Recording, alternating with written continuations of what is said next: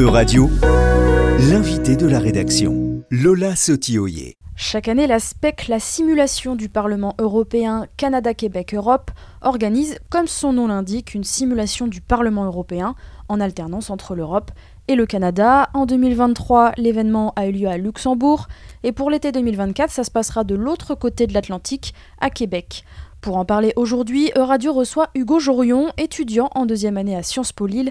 Vous êtes donc aussi le coordinateur de la délégation lilloise de l'ASPEC. Est-ce que pour commencer, vous pouvez nous expliquer ce qu'est l'ASPEC Comment elle est née? De quel constat? Donc, bah, L'ASPEC est née en 1998, donc c'est une association qui a déjà 25 ans. Et donc du coup, c'est une simulation du Parlement européen qui est fait par une association franco-canadienne. Du coup, une année euh, en Europe et une année euh, à Québec. Donc par exemple, l'année dernière, on était à Luxembourg et cette année, du coup, on tourne à Québec. Et donc du coup, c'est une simulation qui est euh, apolitique, donc c'est-à-dire que quand les gens viennent, ils peuvent choisir le parti politique euh, qu'ils souhaitent représenter. C'est une simulation qui est 100% francophone, donc on a des élèves qui viennent principalement de, France, de Belgique, on a aussi des élèves qui viennent euh, du Maroc, par exemple, dans des lycées français. Du coup, c'est une, association également qui a aussi pour but de montrer que c'est finalement l'Union européenne, c'est aussi quelque chose qui intéresse les jeunes parce que c'est un peu pour aussi tordre le cou à ce préjugé-là finalement, puisque euh, c'est un, préjugé qu'on a assez facilement de dire que les jeunes se désintéressent de l'Union européenne. Or, on a des étudiants qui viennent d'un peu tous les domaines. Euh, on a certes beaucoup d'étudiants qui sont en droit ou en sciences politiques, mais par exemple, moi l'année dernière à l'ASPEC, par exemple, j'étais dans la commission des affaires étrangères et donc on parlait de l'approvisionnement énergétique de l'Union européenne. Et ce qu'on s'est rendu compte, c'est que par exemple, on avait euh, des profils d'ingénieurs qui pouvaient être avec nous et on s'est rendu compte que c'était aussi quelque chose qui pouvait être assez utile. Mais il y a aussi des apprentis qui sont par exemple dans l'ASPEC donc il n'y a vraiment pas que des étudiants en Sciences Po. Et donc l'objectif aussi euh, pour moi dans la délégation de Lille, c'est de l'ouvrir aussi un maximum et de pas seulement avoir des étudiants en Sciences Pistes finalement. Mais donc pourquoi avoir choisi de mener ce projet avec le Canada? Parce qu'après tout, ce n'est pas un pays européen. Donc est-ce qu'il y a tout de même un lien, des racines européennes de l'autre côté de l'Atlantique? Bah, Notre lien particulier, c'est surtout euh, la, promotion de la francophonie finalement. Et donc euh, l'idée, c'est aussi que l'Union européenne, c'est aussi une, une, communauté de valeurs. Et donc finalement qu'on se, qu'on se retrouve aussi en, tant que Canadiens et que les Canadiens s'intéressent aussi euh, beaucoup aux affaires de, notre continent et qui sont aussi euh, bah, très, très au courant de, des sujets européens. Donc, euh, voilà. Justement, vous parlez de valeurs. Quelles sont les valeurs que vous souhaitez véhiculer, transmettre via la SPEC bah, les Des valeurs d'inclusion, c'est-à-dire que comme je vous ai dit, du coup, on inclut des, des, étudiants qui viennent de tous les secteurs, aussi les, valeurs environnementales. Enfin, l'année dernière, par exemple, on a du coup travaillé sur, sur l'approvisionnement énergétique, on a travaillé aussi sur les politiques d'asile et d'immigration cette année, il y aura une nouvelle commission qui va être faite sur les transports, donc sur la relance des transports ferroviaires en, France et en Europe, notamment, on le voit en ce moment avec la, relance du train de nuit. Donc c'est aussi toutes ces valeurs-là et de, promouvoir aussi euh, le Parlement européen en, tant qu'instance démocratique finalement, euh, qui a tendance aussi à être sous-estimé à ce niveau-là. Chaque année, il y a environ 200 euh, participants à l'ASPEC. Est-ce que c'est ouvert uniquement aux étudiants? Alors en fait, il n'y a pas seulement que des étudiants, c'est-à-dire que c'est ouvert à toutes les personnes entre 18 et 35 ans. Donc c'est aussi ce qui est intéressant à l'aspect, c'est qu'il y a aussi des personnes qui peuvent être euh, euh, déjà insérées dans, le milieu professionnel. Il y en a qui ont par exemple des expériences au sein du Parlement européen. Et donc c'est aussi ça la valeur ajoutée de l'aspect, c'est de faire des rencontres finalement euh, avec des personnes qu'on n'aurait pas rencontrées à l'université ou à la fac, et justement de créer du réseau aussi et de pouvoir bah, poursuivre ensuite vers, vers de nouvelles expériences professionnelles. On, on dit souvent finalement que l'aspect, on y vient un peu pour l'expérience qu'on y développe, le côté académique, parce que la formation académique est aussi vraiment d'une bonne qualité, mais qu'après on a vraiment des, on se crée des liens sur, sur tout le territoire européen et que l'année suivante, on, est un peu obligé d'y revenir euh, pour les gens que, pour les gens qu'on a rencontrés, même s'il faut finalement traverser euh, un océan entre temps pour, euh, pour revenir. Et quelles sont les conditions pour pouvoir euh, participer à l'ASPEC, il y a donc 200 participants par an, on l'a dit, mais est-ce qu'il y a davantage de candidats Est-ce qu'il faut faire euh, une sélection? Bah, Du coup, effectivement, donc, euh, dans chaque délégation, on, fait des, candidatures. En fait, les délégations, c'est des délégations d'environ une dizaine de personnes. Donc, c'est-à-dire que le but, c'est pas non plus de, trop étendre la délégation pour qu'on puisse quand même bien se connaître entre nous, etc.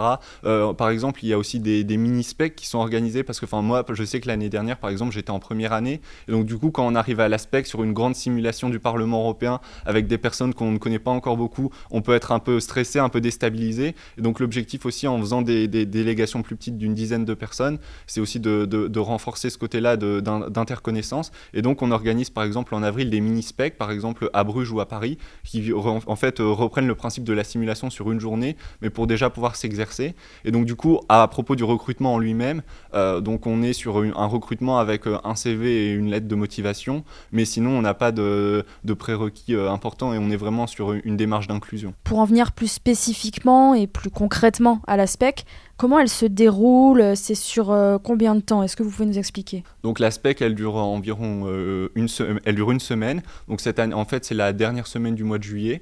Et donc euh, ça se déroule en fait. Euh, donc en fait le premier jour quand on arrive, on a en fait une, grande cérémonie euh, un peu officielle du coup voilà.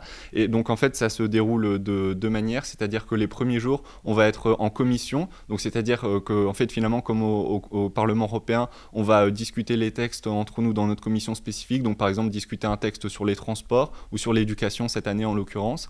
Et donc ensuite dans un second temps, on va avoir la discussion qui va se faire à l'échelle du Parlement avec toutes les personnes des commissions réunies, mais on a aussi une simulation euh, du Conseil euh, européen, donc on va également avoir la reproduction des trilogues, et également à tout ça, on ajoute euh, le, rôle des lobbyistes, qui est vraiment important au Parlement européen, puisqu'on sait que c'est à Bruxelles, entre guillemets, l'institution où il y a le plus de lobbyistes, donc ça nous paraissait aussi important de reproduire cela, et on a également le rôle des journalistes qui est important, et qui font vivre finalement aux personnes de l'aspect, ça permet de regarder aussi ce qui se passe dans les autres commissions, et en tant que groupe aussi finalement de, définir notre stratégie à l'échelle du groupe. Vous disiez tout à l'heure que l'aspect était apolitique, mais comment c'est possible de réaliser une simulation du Parlement européen en étant apolitique En fait, on représente des partis qui sont au Parlement, donc c'est vraiment les vrais partis qui existent, donc euh, la GUE, les sociaux-démocrates, Renew, euh, Identité, Démocratie, etc.